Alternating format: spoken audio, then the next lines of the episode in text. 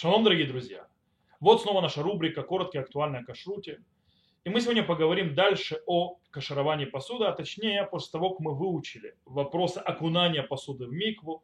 На прошлом уроке мы обсудили вопросы базисные, то есть, скажем так, критерии каширования посуды как таковой.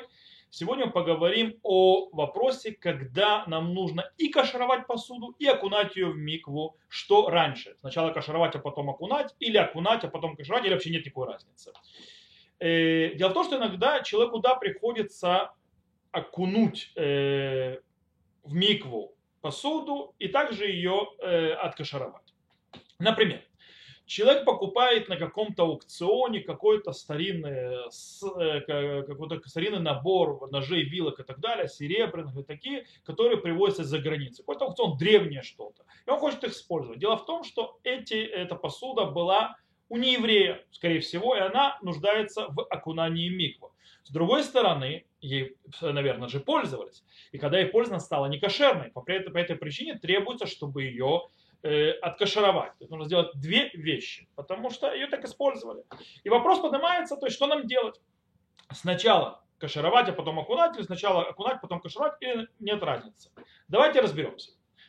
Э, Талмуд трактате Авуда Зара на 75-м листе второй страницы говорит Магильан умадбилан веген тегури. То есть, да, э, э, каширует то есть тут имеется в виду каширует с помощью агалы и окунает их, и они чисты. Рашбам и Атур понимает Гмару, что агала, то есть, в принципе, каширование должно быть первым, а окунание в микву потом. Почему? Э, ответ очень прост. Дело в том, что окунание в микву должно добавить святости и ввести посуду в святость народа Израиля. То есть, когда она становится, принадлежит теперь еврейскому еврею, она должна войти в святость тоже, сама посуда. До того, до того как, да, как она была до этого, во владении не еврея и не была в святости народа Израиля. Но э, человек, который пытается добавить святости в посуду, в то время, когда некошерные, то есть продукты в нее впитаны, то есть впитал некошерный вкус, и там есть она сама некошерная, он похож на человека, который окунается в микву, держа в руке шерсть, держа в руке падаль, который его оскверняет. То есть он окунается и держит снова эту падаль в руке, которая оскверняет, снова оскверняется. То есть, в принципе, бесполезное занятие. Э, его э, окунание в микву, в принципе, прошло впустую. Э, это подход Рашбама и Тура. С другой стороны, есть другие решением, другие мудрецы первых поколений, времен Садайкова, которые считают по-другому и спорят с подходом Рашбама и Тура. Они объясняют, что мы находим не раз, не два всевозможные случаи, когда добавка святости происходит до того, как происходит непосредственно очищение от нечистоты. Например, зав. Человек, которого есть, скажем так, из его интимного места определенные выделения, которые делают его в, в разряде духовной чистоты, называющейся дав. Э, и на него нужно поливать его мейхатат, то есть нужно поливать то есть, определенным то есть, составом, то есть между то есть, красной коровой и так далее, Э, для, перед тем, как он окунется в микву и очистится. То есть, в принципе, освещение мейхатат, вот этой вот воды с пеплом красной коровы, она очищает его, то есть, скажем так, освещает его до того, как он по-настоящему очищается в микве. Э, таким образом, у нас есть, то когда есть процесс э, какой-то, в котором есть две части, то нет никакой разницы, что раньше другого. То есть, в принципе, можно, с одной стороны, э, сделать откашировать и потом в микву, или сначала в микву, потом откашировать. То есть, в принципе, нету разницы. Это второе, второе мнение. Есть третье мнение, которое мы находим в решении мудрецах первых поколений, и это, что изначально нужно, да, соблюдать порядок. Сначала кашаровать, а потом в микву. Но постфактум, если вдруг уже окунули в микву, а потом откашировали, то все нормально, то есть, в принципе, это тоже кошерно. Хотя изначально так не надо делать. То есть, вот перед нами три мнения.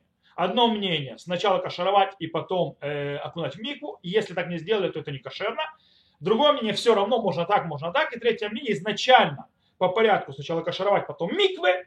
Но постфактум, если сделали наоборот, то беседа, кошерно. Окей.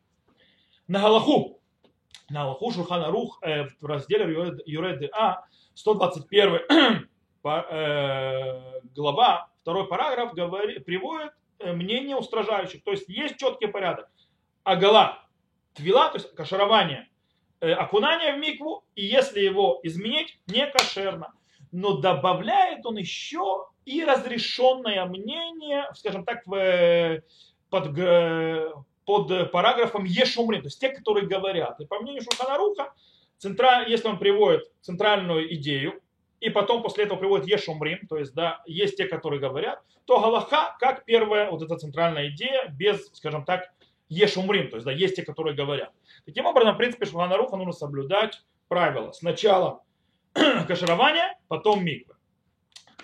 Э, и так это работает закон. С другой стороны, есть очень интересный момент, что Дагуль Мервава, э, Раби э, Ланда, автор Даба Иуда еще, приводит интересный аспект, что если посуда и на батюма, то есть в принципе 24 последних часа ей не пользовались, например, как тот э, набор посуды, например, не посуда, а посуды, ножей, вилок и так далее, серебряных, которые привезли за границей, и скорее всего 24 часа уже никто не пользовался, то тогда в любом случае вкус там, то есть да, вот этот вот запрещенный внутри, э, впитанный внутри посуды, он погум, то есть он уже испорченный.